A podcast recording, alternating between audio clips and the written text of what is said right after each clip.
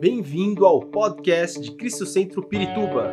Para ficar sabendo sobre tudo de nossa igreja, acesse cristocentro.org.br ou siga-nos através do Facebook e Instagram como Cristo Centro Pirituba. Você também pode ver essas e outras pregações no formato vídeo em YouTube barra Cristo Centro Pirituba Oficial. Seja bem-vindo à nossa casa apostólica. Belo dia, não tão belo assim, vou explicar por quê. Eu acordo e notei que eu não estou enxergando direito as coisas. Falei, ué, o que está acontecendo aqui? E eu olhava para a parede e eu vi uma nuvem, não era de glória, era uma nuvem, era um negócio meio enfumaçado, assim. Eu não conseguia ver direito. E aí eu olhei para o rosto da minha esposa, esse rosto lindo, te amo, amor. Estava meio assim enfumaçado também, não estava podendo ver direito. Falei, o que está acontecendo, né? E eu forçava a minha visão, forçava, e não conseguia resolver as coisas. Eu parecia Sabe aquela filmadora que está com o foco ligado no automático? Ela fica assim, vai e volta. É, alguns de vocês já entenderam o que está acontecendo, mas tudo bem. Geralmente, gente, bom, vamos lá. E eu não conseguia ver nada daquilo e forçava a visão, e cada vez mais que eu esforçava para enxergar, começava a doer a cabeça, tinha dor de cabeça, e era uma coisa assim, um pouco desagradável. E aí eu falei: quer saber de uma coisa? eu vou ler, vou pegar um livro, eu vou ler, eu quero ver o que está acontecendo. E aí piorou. Duas coisas aconteciam. O negócio não focava direito. Né? E quando eu forçava, eu lia a linha inteira, ia descer para a linha de baixo, não descia, voltava para a mesma. Eu falei, meu Deus do céu, está acontecendo. Fui, então, ao oftalmologista. E aí, aquela cena que todo mundo já conhece, coloca aquele aparelho e aí ele fica, tá bom assim? Você, não. Clec, clec, muda. Tá bom assim? Você, não. Né? E nós ficamos ali, ó, bons minutos fazendo isso, e nada desse negócio ficar bom. E aí ele fala, peraí, deixa eu ver seu prontuário. Ele olhou meu prontuário e falou, é, rapaz, você tem mais de 40, né? Então está explicado. Foi lá, voltou. Clec. Eu, eu estou vendo. Eis que agora eu vejo, né? E ele disse: Então, sabe o que está acontecendo aí? Você tem mais de 40 anos já. E você tem aí um probleminha chamado presbiopia. E assim, só entre nós aqui, que eu não quero chamar ninguém de velho, mas tudo que começa com presbi significa velho. O prefixo presbi, tipo presbitério. Ah, o pastor Marcelo está aí, não queria dizer isso. presbitério, né? todo o prefixo presbi significa idoso, experiente, e por aí vai, né? Ou o que eu estava cometido era da famosa vista cansada. E eu já estava há bastante tempo sem enxergar direito. E sabe que isso é muito ruim, porque quando a gente fica muito tempo sem enxergar direito, a gente se condiciona àquele modelo de visão. Eu não estou enxergando direito, mas eu estou achando que eu estou enxergando direito. Agora, quando nós vamos ter uma visão clara de como tem que ser a nossa visão, e aí a gente se depara com a surpresa de ver, a gente fala: Meu Deus do céu, agora eu estou enxergando. Só que quando a gente está nessa condição de não enxergar direito, a gente tem também a tendência de achar que a gente está enxergando melhor do que as pessoas que estão de fato vendo. Então, não era muito, era muito comum de eu ver uma coisa e a Denise ver outra. Eu falei, mas como que ela está vendo outra? Né?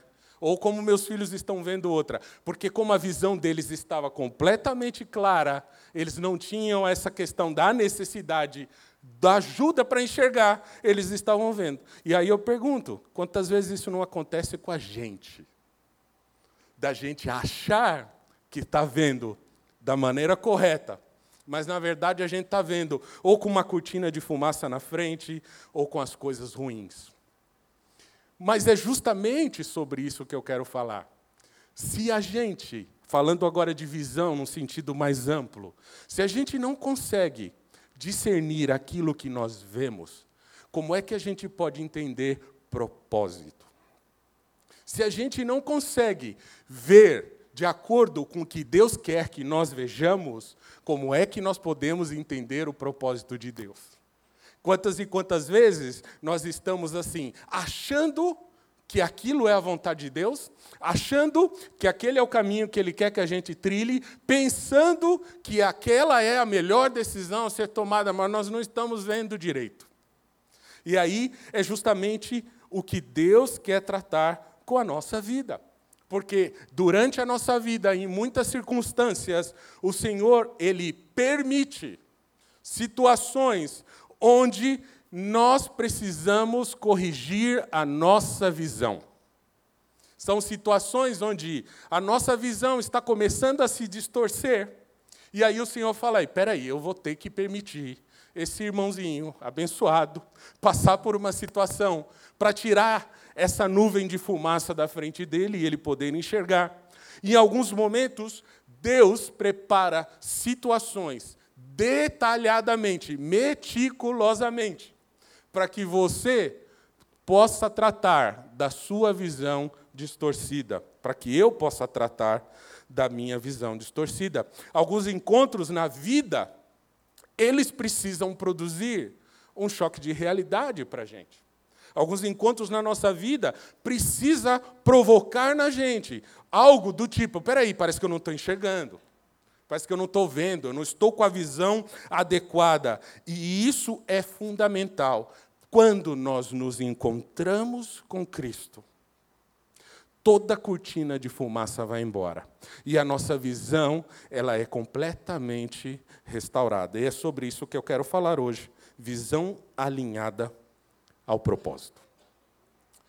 Pois bem, primeiro, o que, então é visão? Visão é a tua perspectiva de vida, é a tua crença, a maneira de ver o mundo. Isso vai incluir compreensão dos seus valores pessoais, princípios, também está incluído propósitos, e isso influencia a tomada de decisão no seu comportamento. A visão que você tem vai influenciar o teu comportamento. Né? Dentro do mundo acadêmico se fala muito sobre cosmovisão, que é a tua visão sobre o mundo. E sempre nós falamos, dentro do seminário de teologia, que nós precisamos desenvolver uma cosmovisão cristã. Ou seja, uma visão de olhar para a vida e olhar para o mundo à luz da palavra de Deus. Então, se nós sabemos o que é visão, muitas vezes nós confundimos visão com propósito. Porque muitas vezes a gente pergunta para a pessoa qual é o propósito de vida, e ela sabe o que ela fala? A visão. Mas, na verdade, o propósito é o sentido da vida, o porquê da nossa existência. E é natural do ser humano querer compreender qual o propósito da sua existência. Por que eu nasci? Vai dizer que ninguém perguntou isso nunca na vida. Não é? Por que, que eu nasci? Qual é o propósito? Qual o significado? O que é que ainda o Senhor não me revelou a respeito do meu propósito que eu não estou sabendo? Então, se a nossa visão está comprometida, nossos valores estarão comprometidos. Nossa forma de enxergar o mundo estará comprometida. Nossa forma de enxergar o nosso Deus estará comprometida. E se tudo isso se compromete, o propósito de Deus não se cumpre, não porque ele não quer cumprir, porque nós não estamos alinhados ao propósito de Deus, porque não enxergamos. E voltando ao texto que nós lemos, eu estava perguntando, né? Desde criança, eu sempre me perguntava e procurava respostas. Por que, que Saulo fica cego? Por que cego? Porque se você olhar a palavra de Deus, olhar todos os evangelhos, todo encontro com Jesus promove um efeito e um choque tão forte na pessoa que se encontra com ele que ela é transformada. O que acontece? Vários, vários cegos se encontraram com Jesus e saíram curados, vendo. Leprosos se encontraram com Jesus e saíram purificados. Coxos se encontraram com Jesus e não e, e, e não se mantiveram coxos, saíram andando. E por aí vai. E por que que Paulo, na verdade Saulo ainda, se encontra com Jesus e está bem, são, enxergando e fica cego? Por quê? Por que, que esse encontro de imediato, ao invés de promover uma mudança e uma transformação completa, primeiro leva esse homem a ficar cego?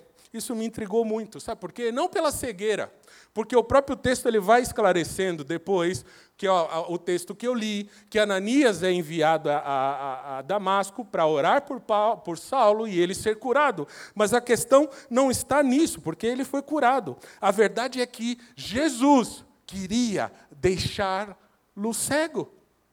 Havia um propósito de Deus para isso, porque ao deixá-lo cego por três dias e vir o milagre do Senhor trazendo cura sobre ele, não viria a recuperação da visão que ele tinha, mas viria a visão que o Senhor queria que ele tivesse para cumprir o propósito. Ele foi provocado pelo Senhor. É? E aí, quando a gente percebe isso, nós começamos a entender as áreas, porque foram muitas, mas eu vou falar de algumas porque eu quero ser bem rápido e prático hoje.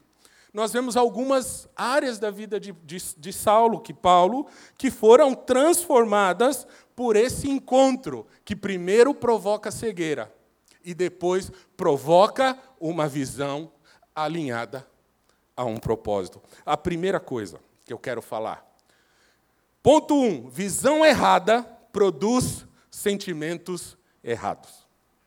Se você ler aí no capítulo 9 de Atos, mantenha a sua Bíblia aí, o versículo 1 e 2, nós vamos ver que tipo de sentimento Saulo tinha.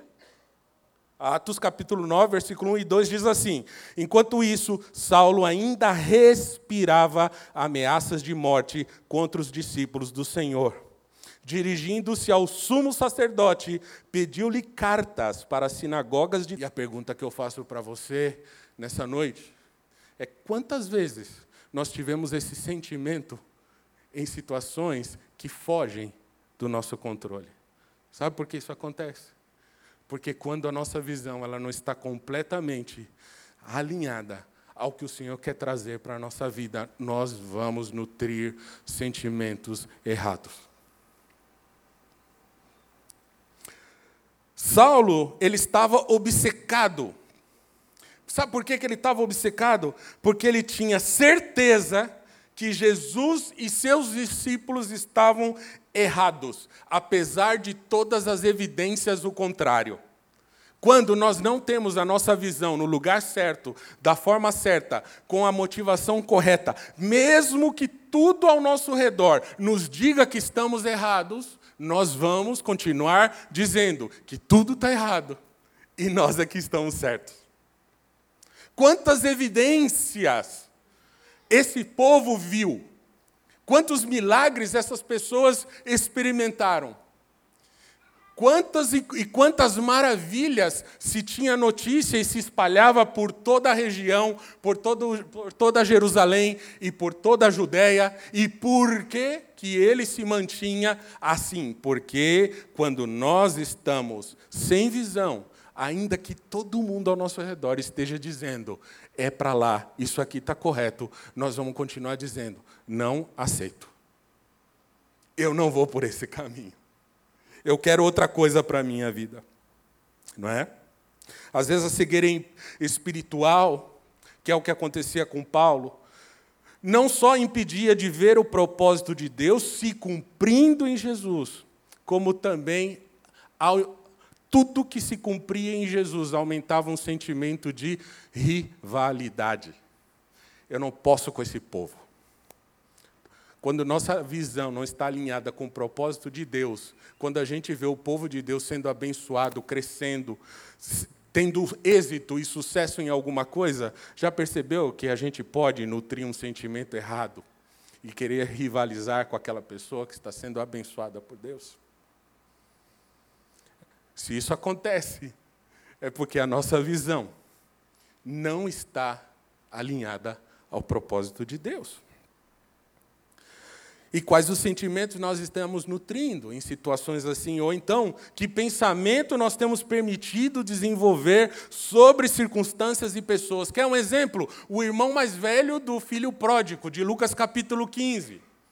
A, a visão dele não estava alinhada ao propósito de Deus de salvação, de restauração do irmão mais novo, porque quando ele volta para casa, o que, que acontece? Ele fica enciumado, preocupado e, e, e fica, agora você vai tratar esse aí dessa forma? E eu que estou sempre aqui. Quantas vezes isso acontece? Se isso acontece, é porque nós precisamos alinhar a nossa visão ao propósito de Deus. Se nossa visão está errada sobre algo ou sobre alguém, nosso sentimento também vai estar errado. Quantas e quantas vezes nós estamos produzindo sentimentos errados e vivendo questões assim. Tudo isso impede o propósito de Deus. E quantas vezes a gente tem a atitude de um menino ainda na fé ou de uma menina na fé para transferir a responsabilidade das nossas lutas para alguém. É? a palavra de Deus fala assim: Jesus dizendo, se você quiser vir após mim, toma a sua cruz. Não é?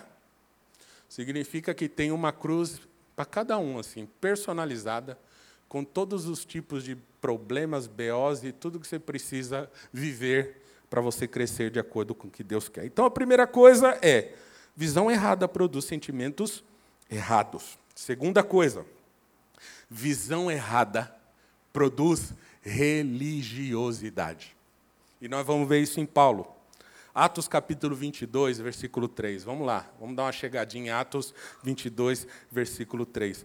Olha só que é interessante aqui. Paulo está dizendo assim: Sou judeu, nascido em Tarso da Cilícia, mas criado nesta cidade. Fui instruído rigorosamente por Gamaliel na lei de nossos antepassados, sendo tão zeloso por Deus quanto qualquer de vocês hoje. Bom, uma coisa que nem sempre é tão comentada, ou é pouco comentada, é que Saulo perseguia, prendia e conduzia os cristãos da época à morte em nome de Deus. Porque, na verdade, o que, que Paulo estava fazendo? Ele estava muito revoltado com esses cristãos da época que, que criam em Jesus e que se converteram a Jesus, e eles chamavam esse povo daqueles que estão no caminho, e ele falava: Isso é um absurdo, porque o verdadeiro Deus é aquele que se manifestou pela lei de Moisés, e eu sou zeloso por essa lei, eu sou dedicado a essa lei, eu sou um religioso, e eu não aceito que esse homem aí, esse tal Jesus Cristo, e esse povo todo siga essa fé, porque isso está errado. Saulo era um israelita orgulhoso, ele era alguém de coração que íntegro, dentro dessa perspectiva de seguir aquilo que era é, ensinado nas sinagogas, e ele era um judeu dedicado, com sagrada paixão, ele era um apaixonado ao serviço de Deus, e ele observava rigorosamente a religião do seu povo. Nada do que ele estava fazendo, até ele se encontrar com Jesus, ele considerava errado, ele estava fazendo em nome de Deus. Em nome de Deus. Saulo ele foi criado e educado por este Gamaliel, que na época era um fariseu do mais conhecido e do mais preparado na lei de Moisés. E Saulo é preparado por ele. Você imagina o nível de conhecimento de, da lei e de tudo mais que ele vivia ali. E é justamente aí que ele se apega à religião. Sabe o que acontece quando nós nos relacionamos com a religião e não com o nosso Deus? Nós estamos muito mais apegados a coisas, a costumes, a hábitos, a tradições e estamos deixando de enxergar Cristo. É muito comum nós nos relacionarmos com a religião, achando que nós estamos nos relacionando com Deus. E aí, justamente, nós não estamos enxergando que não passa de religião. Aconteceu com Saulo. Estava cheio de conhecimento, cheio de domínio sobre a lei, mas ele estava vivendo uma religião e não uma relação com Cristo. Quando as tradições e as práticas religiosas, quando vir no culto de quinta-feira, de domingo, de sábado, na oração de segunda, sei lá, da, da oração do, das sextas, três da manhã, do culto de jovem, não sei o quê, quando tudo isso ocupa o lugar de Deus, nós estamos com os olhos na religião e não estamos com os olhos em Cristo. Visão errada produz religiosidade. Porque quantas e quantas pessoas, na primeira oportunidade que elas têm de não estarem dentro da igreja, vivendo em comunhão, que isso é fundamental. Paulo também diz assim: não deixa a congregação, como é costume de muitos. Mas quando isso vira uma vida, um hábito de fé, um hábito sem fé, perdão, essa pessoa, ela já se acostuma a esse tipo de coisa, e a primeira coisa que vai ruir é a sua relação com Deus. Quantas vezes a gente não vê pessoas que vinham na igreja de domingo a domingo, de sol a sol, e de repente. Ah? Religiosidade. E Paulo, ele mesmo narra a sua mudança de um religioso para alguém que ama a Cristo em primeiro lugar. Aí mesmo no capítulo 22, versículo 12 ao 16, ele diz assim: um homem chamado Ananias, fiel seguidor da lei e muito respeitado por todos os judeus que ali viviam, veio ver-me e, pondo-se junto a mim, disse: Irmão Saulo, recupere a visão. Naquele mesmo instante pude vê-lo. Então ele disse: O Deus dos nossos antepassados o escolheu para conhecer a sua vontade, ver o justo e ouvir as palavras da sua boca. Você terá testemunha dele a todos os homens daquilo que viu e ouviu. E agora, o que está esperando? Levanta-se, seja batizado e lave os seus pecados, invocando o nome dele. Ele está dizendo assim: até que eu tenho esse encontro com Jesus, minha vida era de uma forma e a minha visão estava comprometida. Mas eu tive o privilégio de ver o justo. E ele estava falando de Jesus. E toda vez que aquele que consegue abrir os olhos, ver Jesus, ver o justo, ele não consegue mais ser igual. A partir dali, tudo que ele tinha como desculpa, os sentimentos errados, a visão atrelada à religiosidade muda por completo, porque ele enxerga o justo. Todas as vezes que nós nos deparamos com dificuldades dentro da casa de Deus, se nós olharmos para as pessoas, se nós olharmos para os problemas que estão em volta da casa de Deus, nós vamos ter uma relação religiosa com as coisas de Deus, mas o nosso olhar precisa ir para o justo, para aquele que muda a nossa vida. Quando Deus usa Ananias, usa Ananias para devolver a visão a Saulo, para que ele pudesse ver o justo. Quem não tem visão está preso à religião e não é capaz de reconhecer os seus próprios pecados. Que é o que Paulo fala. Quando eu vi o justo, imediatamente Ananias falou: levante-se, batize-se e lave os seus pecados. Nós só vamos ter condição de ver os nossos problemas de ver as nossas falhas e os nossos pecados quando nós olhamos para Ele. Ele é perfeito. Ele não tem falha, não há sombra de variação no nosso Deus. Ele é perfeito em tudo que ele faz. Ele é santo, a presença dele é santa. E qualquer um que se aproxima da presença de Deus é santificado, porque não há pecado que possa resistir à presença de Deus. Mas o nosso olhar precisa estar no justo. É Ele que nos muda, é Ele que transforma a nossa vida, e foi o que aconteceu com Saulo. Quanto mais a gente se aproxima do Senhor, mais a gente chega à conclusão de que nós precisamos mais dele. Quanto mais a gente se aproxima de Jesus, a gente fala assim: Senhor, vai tirando toda a fumaça dos meus olhos, vai limpando aquilo que eu não estou enxergando, alinha minha visão à tua. Eu quero viver o que o Senhor quer que eu viva. E a terceira coisa, que ele acrescenta o nome Paulo ao seu nome. E eu vou dizer para vocês, vocês sabem que na Bíblia existe uma tradição de que quando há uma mudança de nome, significa uma mudança de vida, não é isso? A gente sabe o caso de Abraão, sabe o caso de Jacó, né? São várias situações de mudança. Mas aqui não há nenhum registro na Bíblia que diz assim que o Senhor mudou o nome de Saulo para Paulo. E a verdade é que a tradição explica que todo judeu que acabava adotando um nome grego. E Paulo toma a decisão de adotar o nome grego de Paulo. E é interessante porque esse tipo de decisão. Porque Saulo significa aquele que foi pedido muito em oração, aquele que foi desejado. Talvez Paulo fosse um filho é, improvável e uma mãe e um pai clamaram muito para ter um filho, e aí lhe deram o nome de Saulo, que significa muito pedido, muito orado, muito desejado. Mas sabe o que, que ele faz? Ele pede, ele adota o nome Paulo. E sabe o que significa Paulo? Pequeno. Paulo significa pequeno, homem de baixa estatura.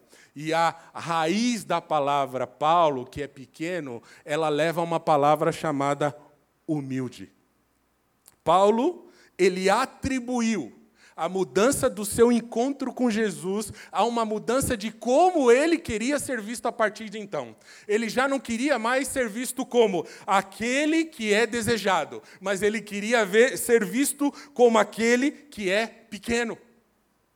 Eu quero me colocar nessa posição. Quando nós alinhamos a visão que nós temos ao propósito de Deus, nós já não estamos mais preocupados em sermos grandes, em sermos desejados, em sermos amados, em sermos colocados em posição de destaque. Nós queremos que Ele seja grande, que Ele cresça e que eu diminua.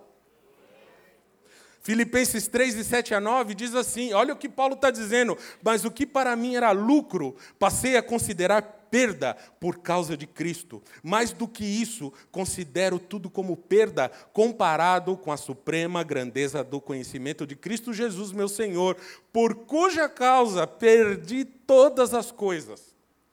Perdi tudo. Aí você falou, oh, coitado, está triste, perdeu tudo. Não, vamos ler. Eu as considero como esterco para poder ganhar a Cristo e ser encontrado nele, não tendo a minha própria justiça, que procede da lei, mas a que vem mediante a fé em Cristo, a justiça que procede de Deus e se baseia na fé. Quando nós alinhamos a nossa visão ao propósito de Deus, tudo que é comum, tudo que é humano, tudo que é desse mundo, a gente considera nada. A gente passa a desconsiderar, isso já não tem valor, isso já não é mais importante, isso já não pode ocupar o lugar do nosso Deus. E quando, se nós temos coisas que ainda são mais importantes do que a nossa, eh, a nossa relação com o nosso Deus, significa que a nossa visão ainda não está alinhada ao propósito de Deus. O que eu considerava lucro agora eu considero nada. Não há nada mais valioso que perder tudo desde que eu me alinhe com Deus, desde que a minha visão esteja alinhada com o Senhor. Essa, esses últimos dois meses eu tenho vivido assim uma grande alegria, porque eu tenho visto o quanto o Senhor trabalhou na minha vida para que eu pudesse alinhar a visão que Ele tem com o propósito que Ele tem para mim. A visão, então, a minha visão, eu tenho visto como o Senhor está cada vez mais alinhando ao propósito dele. E eu quero compartilhar com vocês. Agora, em março, eu vou para o México mais uma vez. tenho concertos lá e, e vou dar uma semana de curso para os maestros daquele país. E, de repente, meus irmãos, o negócio está tomando um, uma proporção que eu não imaginava, e é por isso que eu estou feliz. Porque a primeira vez que eu estive lá, nós tínhamos maestros de seis países. Hoje, eu recebi a notícia que 11 países estão enviando maestros. 11. 11. Gente de níveis altíssimos. Eu falo para minha esposa, eu falei, meu Deus, esse, esse homem quer estudar comigo. Misericórdia, Jesus. De onde o Senhor está colocando as coisas? Uma pessoa, irmãos, já um maestro de bastante idade, reconhecido no país aqui, acabou de me mandar uma mensagem antes do culto. Foi maestro do Teatro Municipal. Tem vídeo desse homem regendo essa orquestra em 1985. Em 1985 eu tinha oito anos. Mas ele me mandou uma mensagem dizendo assim: Eu quero ser teu aluno e eu quero ir a esse, esse festival, a esse congresso de regência. Eu fiquei muito contente com aquilo, mas, sobretudo, eu entendi que nas edições desse festival sempre vem gente que necessita de Jesus. A primeira edição, um ex-padre aceitou Jesus. Na edição do ano passado, dois eu salvadorenhos, filhos de pastor desviados há 15 anos, aceitaram Jesus. Nesse ano, o Senhor está mandando 11 nações eu não sei o que vai acontecer lá, mas sabe qual certeza que eu tenho? Quando o Senhor limpou a fumaça dos meus olhos, eu percebi que a minha visão está se alinhando ao propósito dele. Mais do que reger, eu vou orar, eu vou levar a palavra, eu vou pregar, eu vou anunciar o reino, e eu sei que o Senhor vai fazer algo grande lá. Aleluia! Glória a Deus! E sabe, é isso que você precisa viver. E eu vou entrar no quarto ponto agora. A partir do momento que você entende o seu propósito, não demore a cumpri-lo. Foi o que aconteceu com Saulo. Logo que ele entendeu, logo que ele teve a visão mudada, logo que ele foi batizado, que os seus pecados foram purificados, ele saiu a pregar, ele saiu a levar a palavra de Deus. Sabe o que isso significa? Significa que aquilo que Deus te deu, seja o seu trabalho, a tua profissão, o lugar onde você estuda, é o lugar que ele quer ver alinhamento da sua visão ao propósito dele e você cumprir aquilo que ele te chamou para fazer. É aí, é nesse lugar. Quantas vezes a gente está pedindo, pedindo, pedindo coisas para nós e na verdade o Senhor está falando assim: tudo isso que eu te dei já é mais do que suficiente para você fazer a minha vontade e usar aquilo que eu já te dei como instrumento de transformação na vida das pessoas. Será que não está na hora da gente parar de pedir muita coisa e começar a falar: Senhor, usa já o que o Senhor me deu? Usa já o que o Senhor já me deu. Porque quando nós usamos aquilo que o Senhor nos deu com muita gratidão perante o que já foi entregue, sabe o que acontece? Ele te abençoa e te dá mais. É assim. É assim. Tudo tem que funcionar com gratidão em primeiro lugar. Se eu sou grato a Deus por tudo que Ele já me deu, eu estarei apto a ter a minha visão alinhada a viver um propósito maior ainda. Se você entendeu o seu propósito, comece. Se Deus se revelou a você, você entendeu quem Ele é na tua vida, comece a fazer o que, que você está esperando. O que você está esperando? Começo de ano é toda vez aquela mesma coisa. Quem nunca? Ah, eu vou fazer isso, eu vou fazer aquilo, eu vou fazer aquilo outro. Eu... Quem nunca? Mas a verdade é que Deus ele fica olhando para nós assim e fala assim: olha, eu estou tirando toda a fumaça dos teus olhos, eu estou te dando a oportunidade de você ver o que eu quero, alinhando a tua visão comigo. Agora você já sabe o que eu quero de você. Faça. Faça. Não fique esperando. Tenha pressa em cumprir o propósito que Deus tem para a tua vida. E sabe uma coisa? Paulo, quando tomou a decisão, de fazer imediatamente aquilo que ele percebeu que era o propósito de Deus na vida dele, que a visão dele não permitia, ele foi imediatamente fazer. E sabe o que aconteceu? Ninguém acreditou nele. Foi rejeitado por todo mundo. Ele chegava nos lugares e falava: Meu Deus, esse aí é aquele homem que mandava matar, prender. Eh, sangue de Cristo. Não, não fala isso que ele não gosta. Ele começa a ser visto assim. Ninguém queria acreditar nele. Inclusive, há uma passagem na Bíblia que ele é enfiado num cesto e atravessam por dentro de um muro com ele num cesto, porque ele teve que fugir, porque o povo queria matá-lo. Sabe por quê? Porque ninguém acreditou na mudança dele. Só que tem uma diferença: Paulo não ficou preso ao seu passado. Ele falou: é bem verdade que eu fiz tudo isso mesmo. Mas sabe o que aconteceu? Jesus me transformou.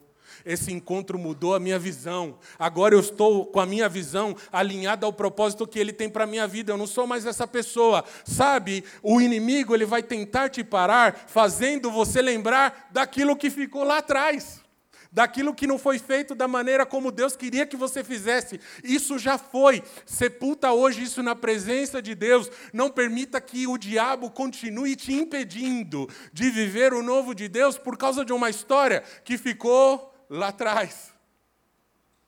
Já passou. Já ficou lá atrás. Está preocupado com o que falam de você? E esse aí é o irmão, sei lá, vou usar um nome aqui que acho que ninguém tem, Filirmino. Ah, esse aí, esse aí, meu Deus, misericórdia. Não, ele mudou. Ih, mudou nada. Sabe? Não se preocupem com o que possam dizer a teu respeito se você realmente teve um encontro com Jesus e a tua visão está alinhada ao propósito, o Senhor te respalda. Você vai poder voltar naquele lugar onde você era visto da maneira errada, até por causa das suas coisas erradas mesmo, e as pessoas vão dizer: Olha aí o que está acontecendo com ele. Ele mudou, ela mudou, é uma outra vida. Sabe? Não perca tempo, não tenha medo disso. Seja ativo no que Deus te deu. Porque enquanto você fizer isso, é o meu quinto ponto e último. Sempre o Senhor enviará um Barnabé para a tua vida. Vamos explicar esse negócio. Barnabé. Barnabé foi o homem que pegou o apóstolo Paulo pela mão e falou assim: Vem cá que você vai andar comigo. Eu acredito na sua transformação. Vem cá, eu sei que a sua visão está alinhada ao propósito que Deus tem para você. Vem cá. Olha, gente, aqui está Paulo, ex-matador de crente, ex-cangaceiro da justiça farisaica. Ele está aqui, ó, mudado, transformado, completamente diferente. E você precisa dar a oportunidade para ele, porque ele está cheio do poder de Deus para fazer algo grande. E ele é útil nessa obra e vai abençoar a tua vida. Vamos receber o irmão Paulo. Ninguém queria acreditar nele. E sabe, se você tomar uma decisão de alinhar sua visão completamente ao propósito de Deus, ainda que ninguém acredite em você, não se preocupe, o Senhor te respalda e envia um Barnabé para tomar você pela mão e falar assim: Eu vou andar com você. Eu vou andar com você. Eu sei o que Deus fez na tua vida o Senhor levantará encorajadores para dizer para você assim: vamos lá fazer aquilo que Deus te chamou para fazer. Vamos lá avançar aos lugares que o Senhor quer usar a tua vida. É, é tempo de nós alinharmos tudo aquilo que nós estamos clamando para vivermos nesse ano ao propósito de Deus e a um cumprimento que venha para a nossa vida, de forma que impacte a cada um de nós, mas que transborde na vida de outros que estão ao nosso redor. Não existe alinhamento de visão com o propósito de Deus se o que você e eu estamos pedindo diz respeito somente a nós e a nossa família. todo o propósito de Deus é um propósito para que ninguém se perca. E você precisa permitir que o Senhor use a tua vida para abençoar a vida de outros também. Quantas e quantas pessoas estão nesse momento esperando para que alguém que tenha a visão alinhada ao propósito chegue até ele e traga uma palavra de encorajamento. Chegue até essa pessoa e traga uma palavra de transformação. Chegue até essa pessoa e coloque a mão sobre ela e ore para que ela seja curada e transformada daquilo que ela está sofrendo. Alinhamento de visão com o propósito de Deus nunca diz respeito somente a você. Diz respeito a todos aqueles que Deus quer. E se você está alinhando o seu propósito, a sua visão, perdão, ao propósito de Deus, Deus ele move e te leva aos lugares onde realmente é importante que você esteja para mudar aquele lugar. Eu não ia falar isso, mas em 2012, que eu, eu fui para a Rússia, reger, e eu estava aqui, antes de ir, eu pedi para que a igreja orasse por mim. Eles oraram por mim. Eu estava lá no fundo, porque eu já estava de mala, tudo pronto para sair da ceia e ir direto para o aeroporto. E aí eu estava lá no fundo, chegou um irmão, tranquilo, super simples. Ele não era um líder, não era um pastor, não era nada, ah, nesse sentido de liderança. Mas ele era um homem tremendo de Deus. Ele chegou até a mim, colocou a mão sobre mim. Ah, e um dado importante, Denise está aqui. Ela viu o quanto eu estava incomodado com essa viagem. E ela falava assim para mim: Amor, você está com medo? Você está com medo que o avião vai cair? Eu falei: Não, não é isso, mas eu estou incomodado. Ela: ah, se você está assim, melhor você não ir melhor você não ir. E eu estava, né, meu bem? Eu estava. E esse irmão chega até mim, coloca a mão sobre mim e fala assim: Eu estou te enviando lá, porque eu tenho um propósito na vida de uma pessoa. Quando você menos esperar, eu já usei a tua boca para falar com essa pessoa. E aí eu chego na Rússia, em Moscou, fiz o meu primeiro ensaio termina o ensaio, vem um músico falando comigo. E ele chega falando em inglês. Esse é um detalhe importante, eu quero que vocês entendam. Chega falando em inglês, perguntando o que, que eu tinha achado de um movimento lá da sinfonia, aquela coisa toda. O que, que você acha disso? Foi bom, não foi? Eu respondi para ele assim: Olha, quanto a isso está tudo bem, mas tem outra coisa que precisa mudar. Ele: O quê? Tua vida. Você saiu do seu país tem 20 anos. Sua família não sabe onde você está. Você saiu escondido. Você saiu escondido dos teus pastores. Foi para um outro país. Constituiu família. Tem duas filhas. E ninguém sabe de você. Mas sabe de uma coisa? Essa, essa raiva que você tem no teu coração, Jesus quer te curar hoje para você voltar para o lugar de onde você nunca deveria ter saído. E ele olhou para mim. E eu olhei para ele, pensei: meu Deus, o que está acontecendo? Aí vem um segundo detalhe. Ele falou comigo em inglês e eu respondi para ele em espanhol. E aí ele fala assim: Maestro, eu, eu sou colombiano. Eu sempre tive o sonho de ser músico.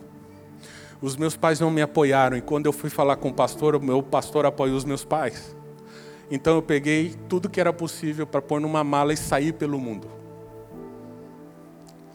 e alcancei uma posição importante num conservatório lá em Zurique, professor de violino lá. Constituí família e nunca mais voltei. Mas eu estava pedindo para Deus que Ele falasse comigo e que eu pudesse mudar essa situação na minha vida. Eu falei, bom, então, você deve ser a pessoa que o irmão lá orou por mim. Eu fiquei dez dias na Rússia. Esses dez dias, ele tomava café comigo, todos os dias a gente orava e lia a Bíblia juntos. Mais do que reger o concerto, de viver tudo aquilo, eu estava com a minha visão alinhada ao propósito de Deus. Você quer saber a verdade sobre tudo isso? Deus nem se importava com aquele concerto. Ele fez tudo aquilo por causa daquela pessoa. E quantas pessoas estão aí assim ainda? Sabe, alinha a tua visão com o propósito de Deus. Alinha a tua visão ao propósito de Deus. Quero te convidar a ficar em pé no seu lugar. Esperamos que esta mensagem tenha te inspirado e sido uma resposta de Deus para a sua vida. Quer saber mais sobre Cristo Centro Pirituba? Siga-nos nas redes sociais no Facebook, Instagram e YouTube, ou visite nosso site em cristocentro.org.br.